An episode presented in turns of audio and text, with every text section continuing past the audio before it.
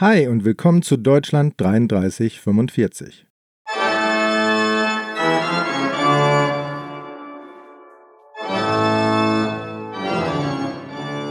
Folge 33.3 Der Aufstieg der NSDAP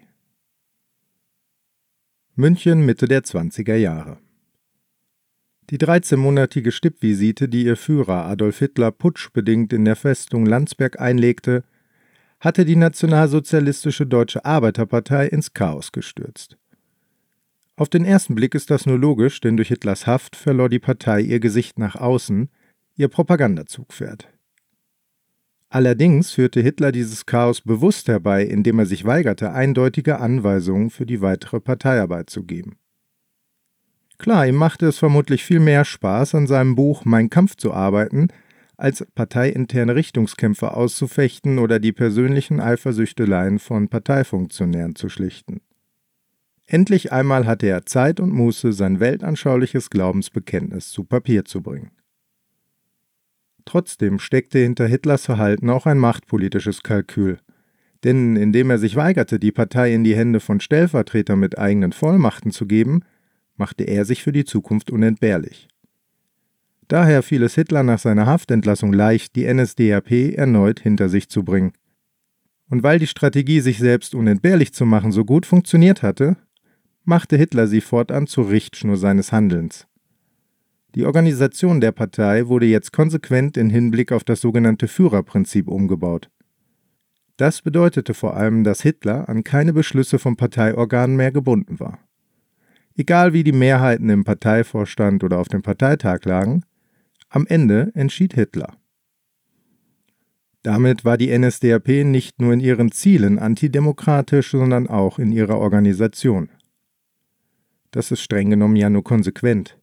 Allerdings gab es in der ersten deutschen Republik auch kein Gesetz, das die Parteien auf die Einhaltung demokratischer Standards verpflichtet hätte. Aus gutem Grund ist das heute anders.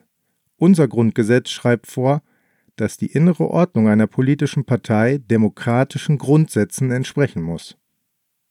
Mit diesem Artikel 21 haben die Väter und Mütter unserer Verfassung eine Lehre aus der Tatsache gezogen, dass das parlamentarische System in den 20er Jahren völlig legal von antidemokratischen Bewegungen unterwandert werden konnte.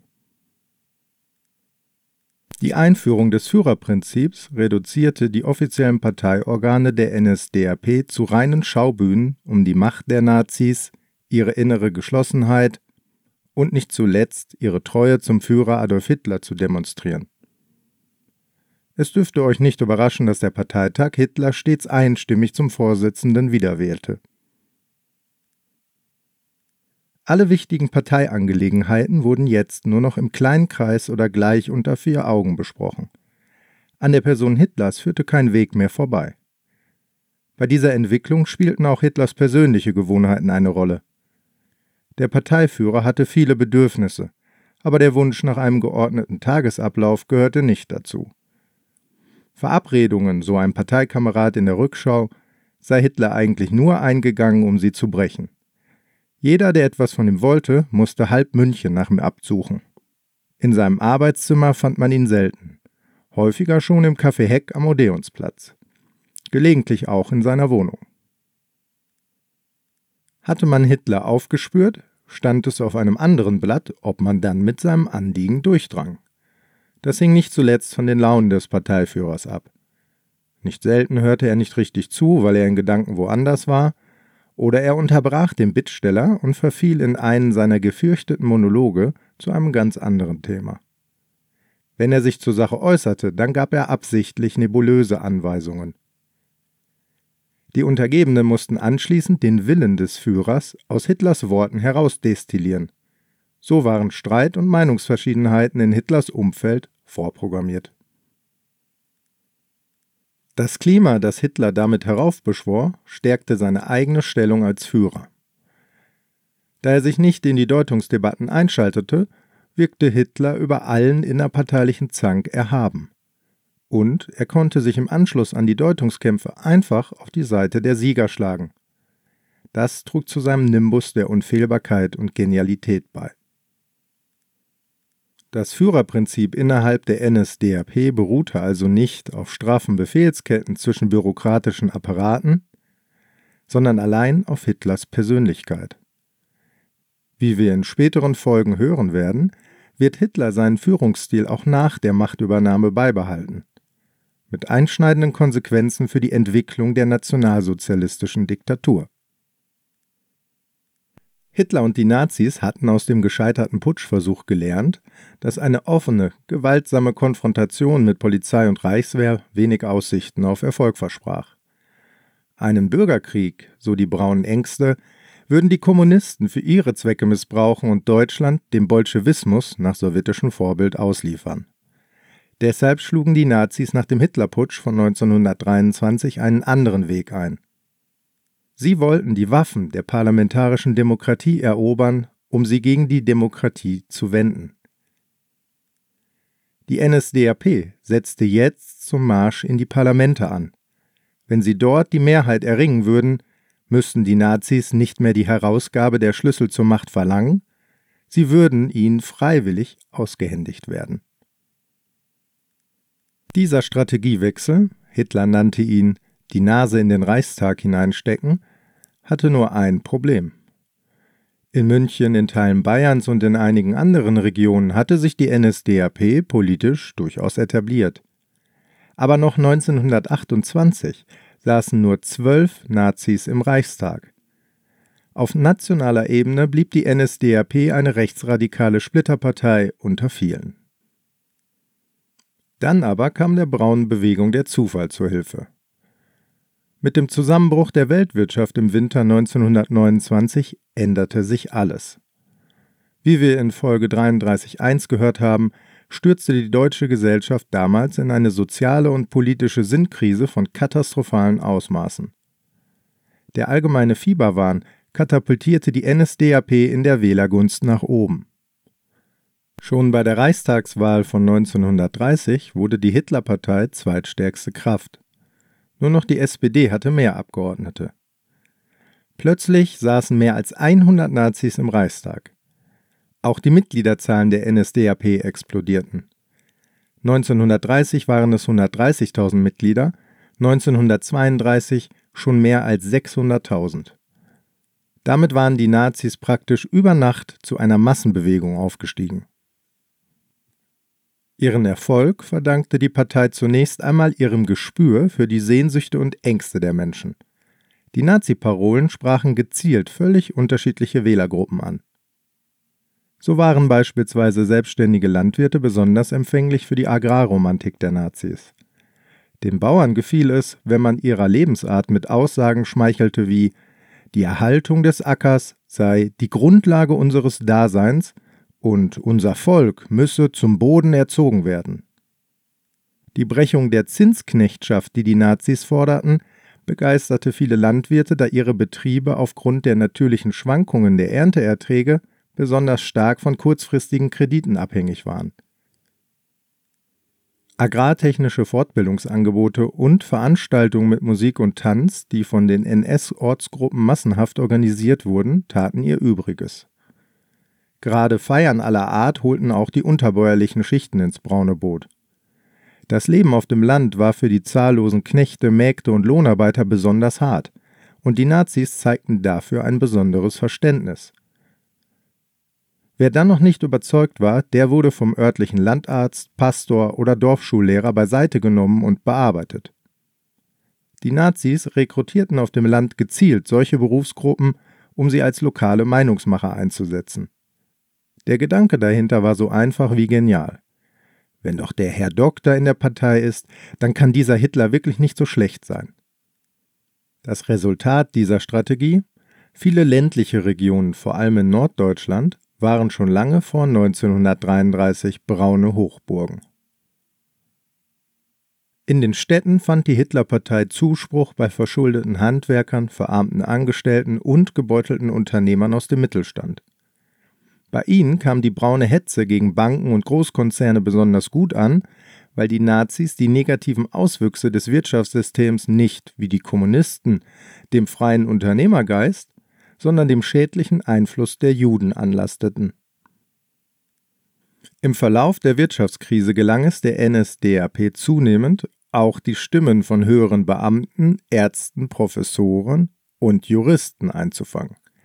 Diese Berufsgruppen gehörten zu einem bildungsbürgerlichen Milieu, das überwiegend von sozial konservativen, politisch tendenziell autokratischen Werten geprägt wurde.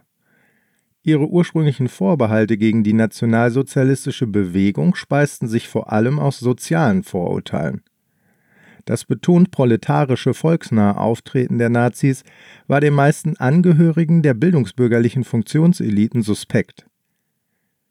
Dass sie sich im Verlauf der Wirtschaftskrise trotzdem immer mehr für die NSDAP erwärmten, war dem intensiv inszenierten Kult um Hitlers Person zuzuschreiben. Der Führerkult, dessen Wurzeln in Hitlers innerparteilichen Machtausbau lagen, wurde nun gezielt und höchst erfolgreich in den Wahlkampf eingebaut. Er suggerierte den Gebildeten, dass Hitler der starke Mann sei, den sie herbeisehnten, um Deutschland in eine bessere Zukunft zu führen. In Folge 33.1 haben wir ja bereits die Lehrerin Luise Solmitz kennengelernt. Ihre plötzliche Begeisterung für Hitler und die Nazis kann als durchaus typisch gelten. Die Hinwendung des Bürgertums zum Nationalsozialismus vollzog sich in erstaunlich kurzer Zeit. Sie gingen jedoch in den meisten Fällen nicht so weit, dass sich die Betroffenen in Scharen zum Antisemitismus der Nazis bekannt hätten. Das heißt jetzt nicht, dass es im Bürgertum keine Vorurteile gegen Juden gegeben hätte, ganz im Gegenteil, aber der blutdürstige Rasseantisemitismus der Nazis war dann doch eine ganz neue Qualität. In jedem Fall zügelte die NSDAP die antisemitische Wahlpropaganda, sobald ihre Wahlstrategen erkannt hatten, dass man mit Mäßigung bei diesem Thema die besten Ergebnisse im Bürgertum erzielen konnte. Stattdessen appellierten die Nazis immer wieder und wieder an die nationale Gesinnung der Menschen. Mit Hitlers Hilfe, so hieß es zum Beispiel, würden bald Millionen Menschen wieder an Deutschland glauben. Im bis aufs Blut vaterländisch national gesinnten Bürgertum trafen solche Worte auf offene Ohren. Ebenfalls von Erfolg gekrönt war die Taktik, an das bürgerliche Bedürfnis nach Sicherheit, Stabilität und Ordnung zu appellieren. Die Politiker der anderen Parteien wurden als Schwächlinge gebrandmarkt. Die Nazis erklärten sie zu politischen, wirtschaftlichen und moralischen Bankrotteuren. Die bunte Parteienlandschaft sei das Grundübel des derzeitigen politischen Systems. Nur die nationalsozialistische Bewegung könne die Deutschen in einer Volksgemeinschaft zusammenschweißen, und so, wie es in der Propaganda hieß, die Zersplitterung unseres Volkskörpers beenden. Immer wieder warnten die Nazis vor der roten Gefahr und malten das Schreckgespenst eines unmittelbar bevorstehenden Aufstands der Kommunisten an die Wand. Das fand beim traditionell antikommunistisch eingestellten Bürgertum besonderen Anklang. Nichts treibt Menschen mit Eigentum und Vermögen schneller Schweißperlen auf die Stirn als die Aussicht auf Enteignungen und eine Herrschaft des sogenannten Pöbels. Trotz der Erfolge im Bürgertum versuchten die Nazis immer auch Arbeiter und Erwerbslose anzusprechen. Die Partei firmierte ja nicht grundlos als nationalsozialistische Arbeiterpartei. Ihr eigenes Selbstbild verpflichtete die Nazis praktisch zum Erfolg in der Arbeiterschicht. Dabei stießen die Nazis jedoch auf zwei Probleme. Erstens erwies es sich als wahlkampftaktisch gefährlich, antikapitalistische Botschaften zu stark zu betonen. Wenn Hitler und Co. vom deutschen Sozialismus für die deutsche Volksgemeinschaft sprachen, dann hatte das wenig mit kommunistischen Ideen zu tun. Aber schon der Begriff Sozialismus war für die bürgerlichen Wählerschichten ein rotes Tuch. Ganz zu schweigen natürlich von staatlichen Eingriffen in die Wirtschaft. Entsprechend wurde dieser Teil der Wahlpropaganda bei Bedarf heruntergefahren. Zweitens erwies sich gerade die Industriearbeiterschaft als ausgesprochen resistent gegenüber der Nazi-Rhetorik. Arbeiterinnen und Arbeiter blieben ihrer sozialdemokratischen Prägung in erstaunlichem Maße treu. Die Arbeitslosen wiederum wählten dann doch lieber gleich das antikapitalistische Original, die Kommunistische Partei. Bei jungen Wählerinnen und Wählern waren die Nazis besonders erfolgreich, und zwar in allen sozialen Schichten gleichermaßen. Das lag zum einen daran, dass sie die jungen Menschen direkt ansprachen und in die Verantwortung zogen. Das fing innerhalb der eigenen Partei an. Jugend muss von Jugend geführt werden, lautete die Parteilinie. Dieser Führungsstil hob sich von dem der anderen Parteien ab, in deren Organisationen dominierten Politiker jenseits der 50, die oft schon vor dem Ersten Weltkrieg politisch aktiv gewesen waren. Bei den Nazis agierten die Jugendorganisationen viel selbstständiger. In der Partei selbst gab es vergleichsweise viele junge Aktivisten, auch in den höheren Funktionärskreisen. Gleichzeitig gelang es der Nazi-Partei, die Bedürfnisse der jungen Generationen anzusprechen. In dieser Krisenzeit betraf das vor allem das Bedürfnis nach Orientierung und Halt.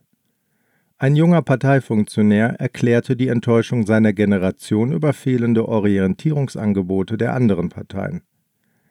Wir verlangten nach Vorbildern. Man zeigte uns Parlamentarier. Wir wollten Helden. Demgegenüber wirkte der Führerkult, der um Hitler betrieben wurde, ausgesprochen attraktiv auf junge Wählerinnen und Wähler.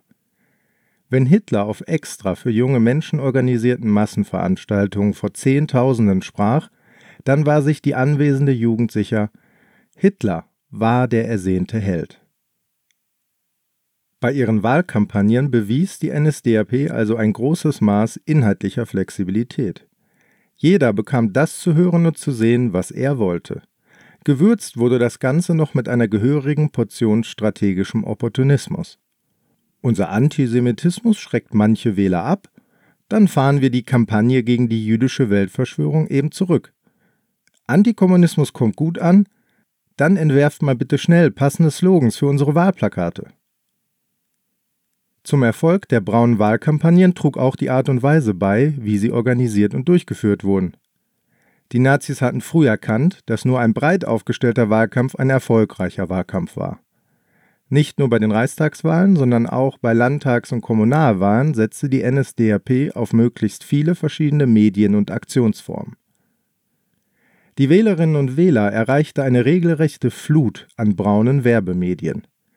Zuerst natürlich die klassischen Wahlplakate, Flugblätter und Broschüren. Sowas setzten alle Parteien ein. Die Nazis zeigten demgegenüber eine unheimliche Fähigkeit zur Innovation.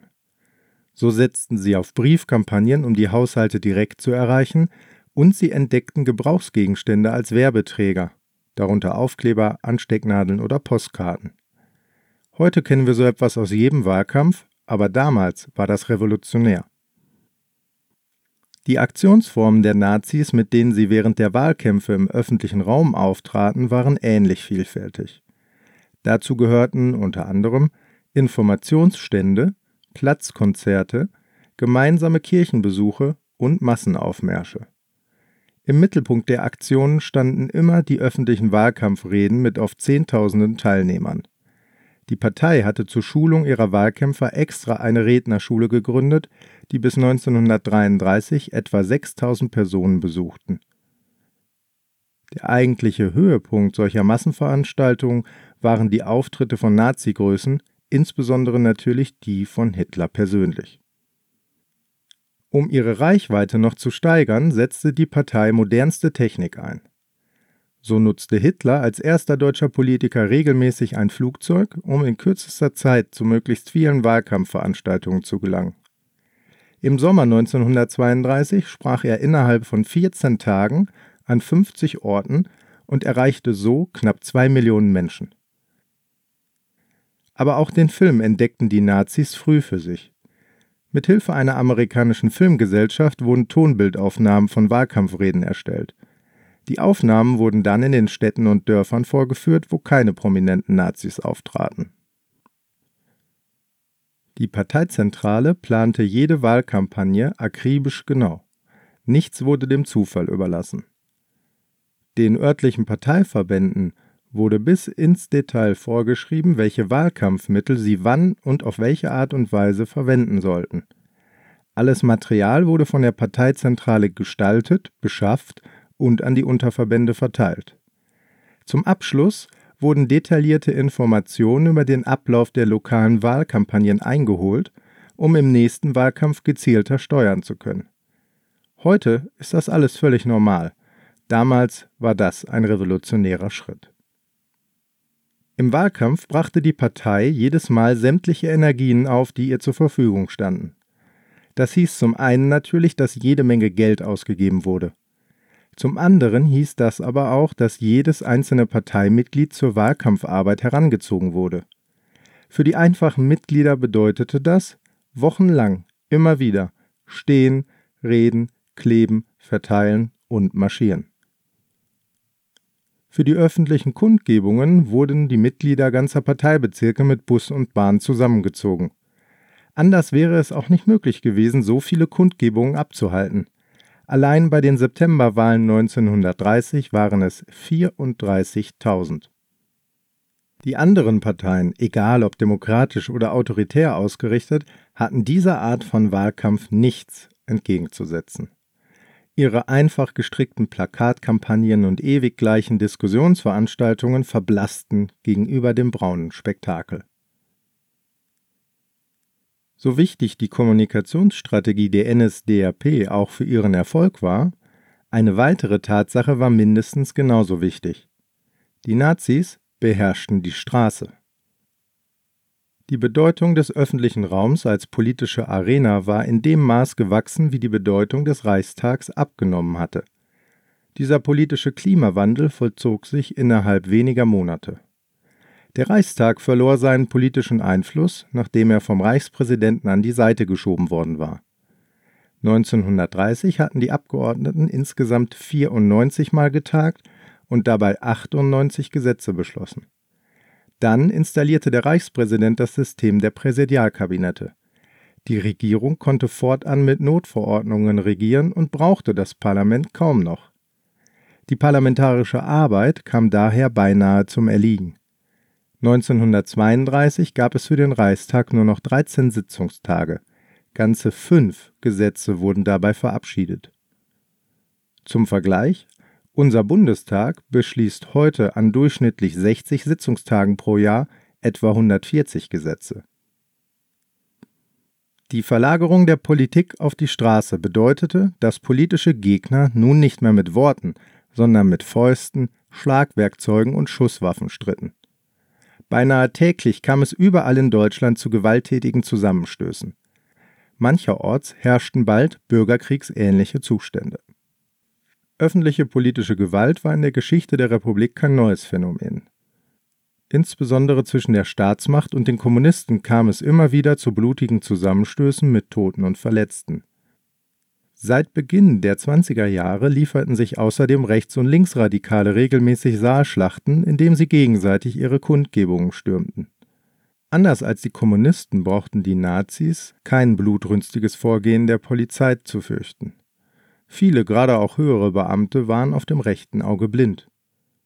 Trotzdem vermieden Hitler und die Führungsklicke der Partei aus Vorsicht eine direkte Konfrontation mit der Staatsmacht. Die Nazis wollten ihre schonende Behandlung durch Justiz und Polizei nicht aufs Spiel setzen. Mit dem Aufstieg der Kommunisten und der Nazis in der Weltwirtschaftskrise wurden auch die Wahlkämpfe immer blutiger. Schon die Zeit vor den Septemberwahlen 1930 wurde von Gewalt überschattet. Die Linken und Rechten sprengten gegenseitig ihre jeweiligen Wahlkundgebungen. Es kam zu Straßenkämpfen, Saalschlachten und sogar Schießereien. In Sachsen verlor ein nationalsozialistischer Stadtrat ein Auge. In Schwerte an der Ruhr wurde ein Anhänger der KPD durch einen Stich ins Herz getötet. In Berlin wurde eine Kommunistin beinahe erschossen. Sie überlebte schwer verletzt. Der Wahlkampf des Sommers 1932 sollte das alles übertreffen. Eine Welle nie gekannter Gewalt flutete durch Deutschlands Straßen. Die traurige Bilanz 300 Tote und über 1100 Verletzte. Beim Kampf um die Vorherrschaft auf der Straße waren Hitler und die Nazis klar im Vorteil. Mit der sogenannten Sturmabteilung, abgekürzt SA, verfügten sie über einen paramilitärischen Verband, der fast eine halbe Million Mann stark war. Wegen ihrer braunen Uniform wurden die SA-Leute auch Braunhemden genannt. Die Braunhemden wurden nach militärischen Gesichtspunkten organisiert und gedrillt. Bewaffnet waren sie in erster Linie mit Schlagwerkzeugen und Stichwaffen. Insgeheim hatte man aber auch zahlreiche Verstecke für Schusswaffen angelegt Die Sturmabteilung zog vor allem Männer aus einfachen Verhältnissen an. Die SA war ihnen eine Ersatzheimat, sie bot Orientierung, Halt und Kameradschaft. Wenn die Braunhemden nicht gerade irgendwo Flugblätter verteilten, in Reih und Glied durch die Straßen marschierten oder Kommunisten verprügelten, traf man sich in den örtlichen Sturmlokalen, trank gemeinsam Bier und rauchte Zigaretten der Marken Trommler, Alarm oder Sturm. Ja, ihr habt richtig gehört, die SA hatte ihre eigenen Zigarettenmarken. Die Herstellerfirma Zigarettenfabrik Sturm GmbH war ein Joint Venture zwischen der SA und einem Dresdner Zigarettenfabrikanten. Der Erlös aus der Vermarktung der braunen Kippen war eine Haupteinnahmequelle für die SA. Ich weiß, ich weiß, was ihr sagen werdet, definitiv eine Bonusfolge wert. Die SA hatte ihre Wurzeln im Saalschutz gegen kommunistische Überfälle auf braune Kundgebungen. Solche paramilitärischen Verbände wie die SA waren in der Republik aber nicht ungewöhnlich. Die Kommunisten hatten mit dem Roten Frontkämpferbund ihre eigene Organisation, ebenso das konservativ-autokratische Lager mit dem Stahlhelm Bund der Frontsoldaten. Jetzt, in der Zeit des politischen Fieberwahns, wurde die Sturmabteilung das wichtigste Instrument der Hitlerpartei zur Provokation der politischen Gegner und zur Verunsicherung der Öffentlichkeit. Die einfache wie erfolgreiche Taktik der Verunsicherung bestand darin, die antikommunistische Karte zu spielen. Bei jedem noch so kleinen Zwischenfall stellte man sich selbst als Opfer linksradikaler Gewalt hin. Damit sicherten sich die Nazis die Sympathie des bürgerlichen Lagers. Das war umso folgenreicher, da die Braunhemden im Bürgertum als vulgäre Schlägertypen wahrgenommen wurden. Indem die Nazis die SA als Bollwerk gegen die rote Gefahr inszenierten, bauten sie die Vorbehalte bürgerlicher Wählerschichten ab, für die NSDAP zu stimmen. Im Bürgertum verbreitete sich zunehmend die Einstellung, dass der braune Pöbel durchaus nützlich sei, um die Kommunisten in ihre Schranken zu verweisen. Manchmal braucht man eben jemanden fürs Grobe.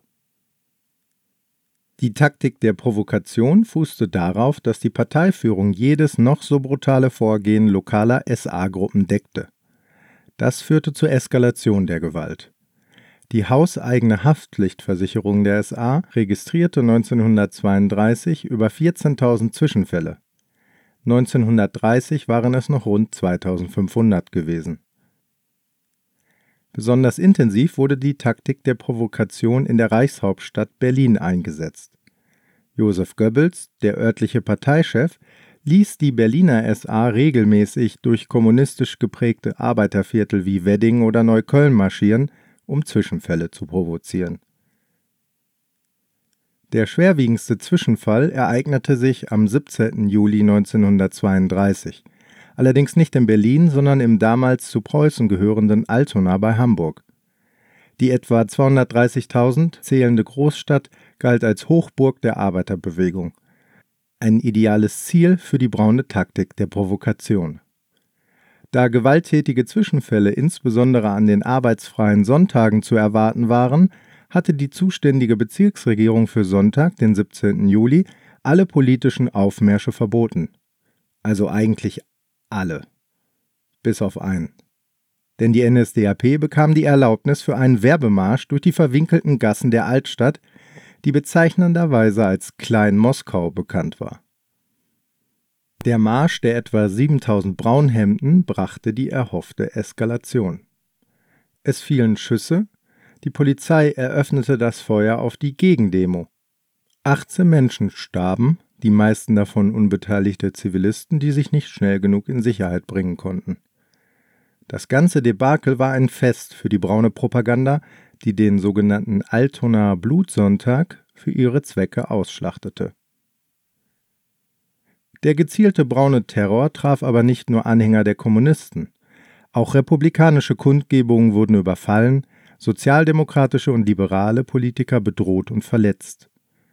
Die Demokraten reagierten auf diese Provokation, indem sie ihre eigenen Selbstschutzverbände ins Leben riefen.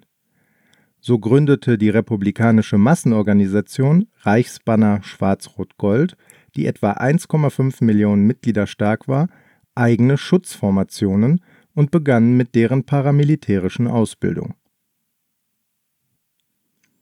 Die Militarisierung der Politik vollzog sich in rasender Geschwindigkeit. Jede politische Strömung verfügte nun über eigene paramilitärische Verbände SA, Rotfront, Reichsbanner, Stahlhelm und andere. Im Kampf um die Straße hatten die Demokraten dabei aber die schlechtesten Karten. Sie verfügten über wenig paramilitärische Erfahrung, weil sie zu lange mit Selbstschutzmaßnahmen gewartet hatten. Und sie mussten sich nicht nur gegen die rechtsradikalen Kräfte, SA und Stahlhelm, sondern auch gegen den linksradikalen Roten Frontkämpferbund zur Wehr setzen. In den bürgerkriegsähnlichen Zuständen der späten Republik waren die demokratischen Kräfte trotz ihrer zahlenmäßigen Überlegenheit im Nachteil.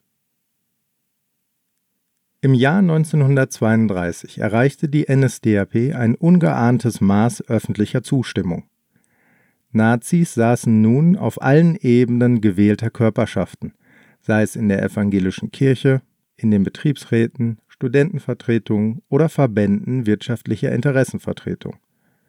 In so manchen Städten und Gemeinden gaben die Nazis schon den Ton an. Auch an einigen Landesregierungen war die NSDAP mittlerweile beteiligt. Der Höhepunkt dieser Entwicklung war die Reichstagswahl im Juli 1932. Die NSDAP verdoppelte ihr vorheriges Ergebnis und erhielt 37 Prozent der Stimmen. 230 Abgeordnete in braunen Uniformen zogen in den Reichstag ein. Die NSDAP stellte jetzt die mit Abstand größte Fraktion im Parlament. Zum Vergleich, die zweitgrößte Fraktion war die der SPD mit 133 Abgeordneten, die drittstärkste die der Kommunisten mit 89 Abgeordneten. Der Wahlsieg zeigte, dass die NSDAP mittlerweile nicht nur eine Partei mit Massenbasis war. Sie sprach außerdem alle Gesellschaftsschichten an. Im Sommer 1932 stimmte jeder vierte Arbeiter für die Nazis, jeder fünfte Angestellte, jede dritte Hausfrau und sogar fast jeder zweite Selbstständige. Das war ein Novum in der Geschichte des deutschen Parlamentarismus. Vor dem Aufstieg der NSDAP gab es in Deutschland praktisch nur eine einzige Massenpartei, die SPD. Aber obwohl die SPD etwa eine Million Mitglieder hatte, sprach sie doch überwiegend Wähler aus der Arbeiterschicht an. Die Sozialdemokraten blieben im Kern immer eine Klassenpartei. Dagegen war die NSDAP nicht nur eine Massenpartei, sie war zugleich die erste deutsche Volkspartei. Wenn diese Entwicklung so weiterging, dann könnten die Nazis bald völlig legal auf parlamentarischem Weg an die Macht gelangen. Oberflächlich betrachtet sah im Sommer 1932 auch alles danach aus. Doch in Wirklichkeit offenbarte der Wahlsieg erste Risse im Aufstieg der Hitlerpartei. Die Stimmenzuwächse hatten sich nämlich gegenüber den Landtags- und Präsidentenwahlen wenige Monate vorher kaum erhöht. Die Reichstagswahlen machten das Ausmaß der Zustimmung auf nationaler Ebene zwar sichtbar, aber sie führten nicht dazu, dass die Zustimmung signifikant zunahm. Die Wähler der NSDAP waren zu einem nicht kleinen Teil Protestwähler, die schnelle Veränderungen wollten und entsprechend ungeduldig waren. Von drei Deutschen, die bei einer Wahl ihre Stimme für die NSDAP abgegeben hatten, wählten nur zwei erneut die Hitlerpartei. Noch konnten die Nazis den Weggang von Protestwählern kompensieren durch Stimmenzuwächse in bisher vernachlässigten Regionen sowie durch die Mobilisierung von Erst- und Nichtwählern. Aber wie lange noch? Unter den gegenwärtigen Bedingungen schien die NSDAP ihr Wählerpotenzial ausgeschöpft zu haben. Diese Dynamik entging den NS-Funktionären nicht. Ihnen war klar, dass die NSDAP ihren Erfolg vor allem der Wut und Angst der Menschen und ihren Vorurteilen verdankte. Theoretisch hätte es eine simple Lösung für das braune Dilemma gegeben. Mit ihrer stimmstarken Reichstagsfraktion wäre es seit 1930 für die Nazis ein leichtes gewesen, mit den anderen Parteien konstruktive Lösungen auf parlamentarischem Weg zu erarbeiten, vielleicht sogar in eine Mitte-Rechts-Koalition einzutreten. Aber daran hatte die Hitlerpartei kein Interesse. Der Erwerb von Parlamentsmandaten diente allein dazu, sich eine nationale Plattform zu schaffen, um politischen Druck auszuüben. Die NSDAP nahm die Vorzüge des Parlamentarismus gerne in Anspruch. Regelmäßige Einkünfte durch die Abgeordnetendiäten, Schutz vor Strafverfolgung durch die parlamentarische Immunität und, angesichts der damaligen Verkehrsinfrastruktur, Freikarten für die Reichsbahn. Die Pflicht zur parlamentarischen Arbeit ignorierten die NSDAP-Abgeordneten geflissentlich. Es galt als selbstverständlich, die Arbeitssitzungen des Reichstags zu schwänzen. Die Nazis wollten keine vom Parlament abhängige Regierung, sie wollten die ganze Macht und nichts als die ganze Macht. Um aus eigener Kraft alleine zu regieren, dazu hätten die Nazis aber die absolute Mehrheit im Reichstag benötigt. Davon waren sie trotz der Ergebnisse der Sommerwahlen immer noch ein gutes Stück entfernt. Und damit auch von der Möglichkeit, zumindest einen Teil der vielen widersprüchlichen Wahlversprechen einzulösen, um das Wahlvolk dauerhaft an sich zu binden. Die Führungsklicke um Hitler hatte das Dilemma, in dem sie im Sommer 1932 steckten, klar vor Augen. Der NSDAP-Wahlkampfleiter Josef Goebbels kommentierte die Ergebnisse der Reichstagswahlen in seinem Tagebuch Wir haben eine kleine Kleinigkeit gewonnen. Resultat, jetzt müssen wir an die Macht, so oder so. Etwas muss geschehen. Die Zeit der Opposition ist zu Ende. Jetzt Taten. Ich heiße Jonas Stephan und das war Folge 33.3 von Deutschland 3345. Wenn euch die Folge gefallen hat oder ihr diskutieren wollt, meldet euch gerne bei mir. Bitte vergesst nicht, den Podcast auf Apple Podcasts, Spotify und Co. zu bewerten. Gerne könnt ihr mich bei Patreon unterstützen, damit ich Bonusfolgen für den Podcast produzieren kann. Ein herzliches Dankeschön geht an dieser Stelle an meinen Early Supporter Benedikt. In der nächsten Folge erfahrt ihr mehr über die Krise, in die die braune Bewegung im Herbst 1932 rutschte. Und ihr lernt den Mann kennen, mit dessen Hilfe die Nazis ihr Dilemma überwinden und an die Macht gelangen wollten. Reichspräsident Paul von Hindenburg.